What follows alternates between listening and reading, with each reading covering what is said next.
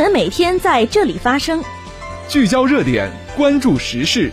新闻十分报道最真实事件，实时追踪校内外新闻。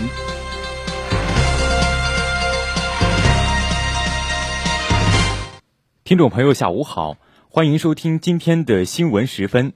今天是二零二一年三月八号，星期一，农历正月二十五。今天夜间到明天白天，聊城地区天气阴，气温二度到十三度。今天是国际妇女节。首先，让我们关注历史上的今天。一八一七年三月八号，纽约证券交易所成立。一九九六年三月八号，中国大陆与台湾海峡进行第一轮导弹演习。这次节目的主要内容有。学校发布清除白色污染、构建文明校园倡议书。传媒技术学院举办“走进青春梦想，走进创新未来”挑战杯科技作品竞赛工作交流活动。习近平参加青海代表团审议。德媒盛赞中国经济表现，表示德国经济也从中受益。下面请听详细内容。首先是校内新闻。三月六号。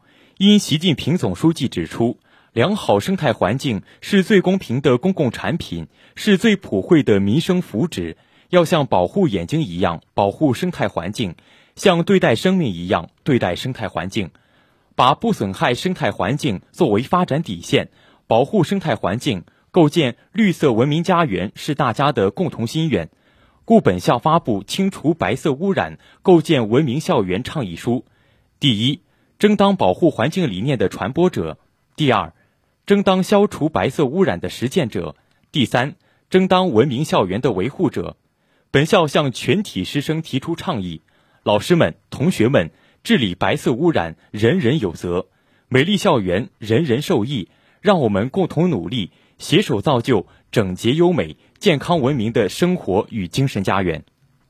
近日，校工会、妇委会。组织女工干部和优秀女职工代表一行三十余人到农合益丰舒粮种植专业合作社，开展了女工干部培训暨优秀女职工代表企业考察活动。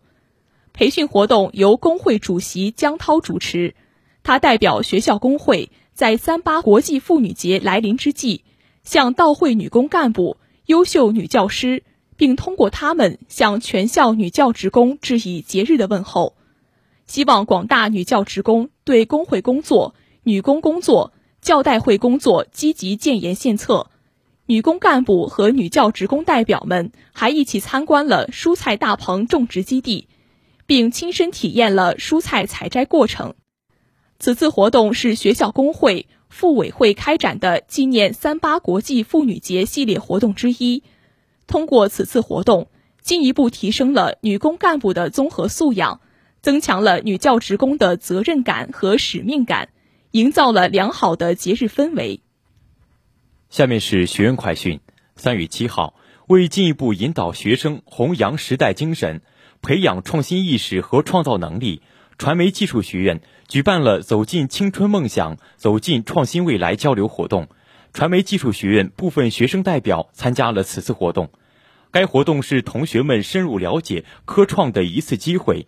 挑战杯活动机会，将所学知识与社会实践相结合，为国家培养新一代崇尚科学、勇于创新的时代新人贡献力量。三月七号，为展现师生服务奉献精神，增强大学生的社会责任感，提高实践能力，助力社会教育事业的发展，政治与公共管理学院欢送师范生赴临清实验支教。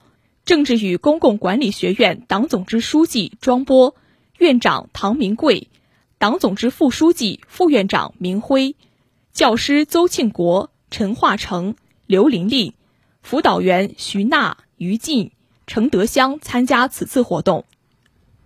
接下来是国内国际新闻。三月七号。中共中央总书记、国家主席、中央军委主席习近平参加十三届全国人大四次会议青海代表团审议。他强调，高质量发展不只是一个经济要求，而是对经济社会发展方方面面的总要求，不是只对经济发达地区的要求，而是所有地区发展都必须贯彻的要求，不是一时一事的要求，而是必须长期坚持的要求。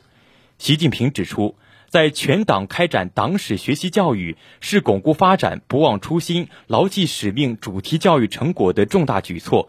此次会议对中国未来发展带来了新的转折。三月七号，在举行的十三届全国人大四次会议记者会上，中国国务委员兼外交部部长王毅在开场白中就谈及了疫情。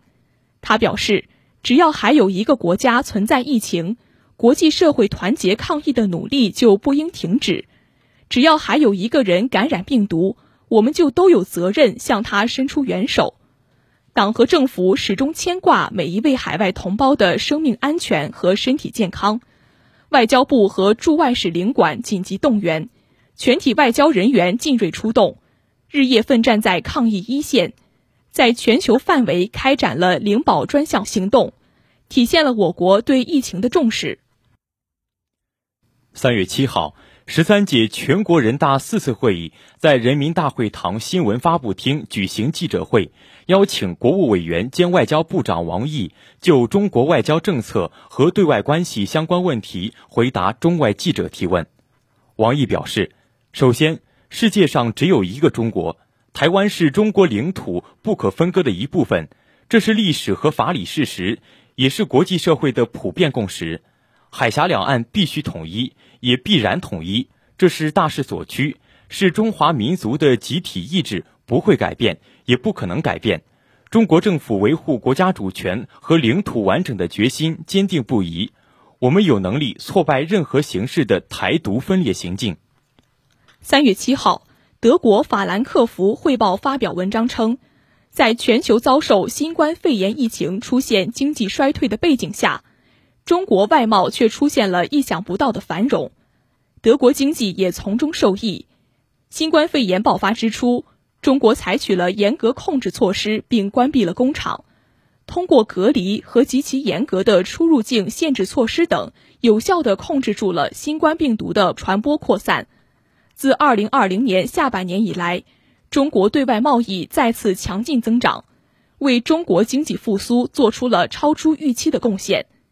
继2020全年中国国内生产总值比2019年增长百分之二点三后，中国今年预期目标设定为百分之六以上，但国际货币基金组织预计2021年中国经济有望增长百分之八点一。三月八号，在2021年国际妇女节到来之际。联合国妇女署发起主题为“女性领导力在新冠疫情背景下实现平等未来”的活动，以赞扬全球各地女性帮助世界从新冠疫情中重启所付出的巨大努力，呼吁推进更包容、更平等的社会。回看过去一年，是她们勇敢而坚定。联合国妇女署的数据显示，全球范围内女性占到全球医疗卫生工作者的百分之七十以上。